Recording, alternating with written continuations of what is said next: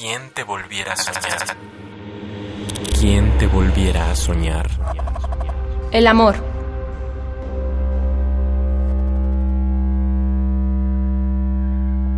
El amor me asaltó una noche, con una piedra en la mano.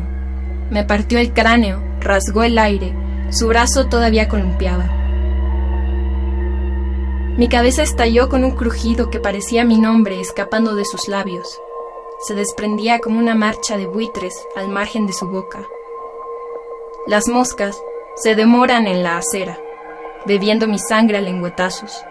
Se acerca un perro, me lame el cuello.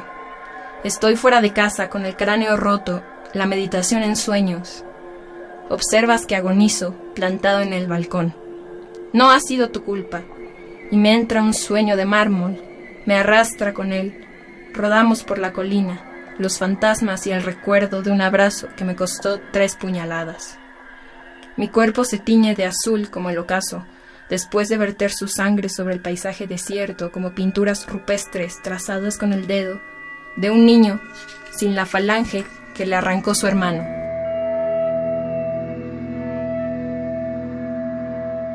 Atravieso un charco de lodo. Mi movimiento es circular, como la línea al horizonte, repleto de medusas que agotan su brillo durante el día.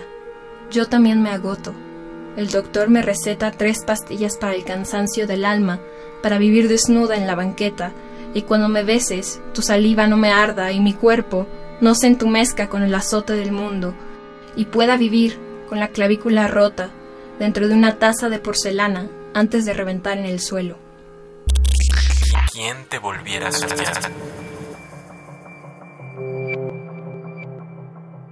Me llamo Shadeni Escalante, tengo 22 años, estudio literatura y creación literaria en el Centro de Cultura Casalam.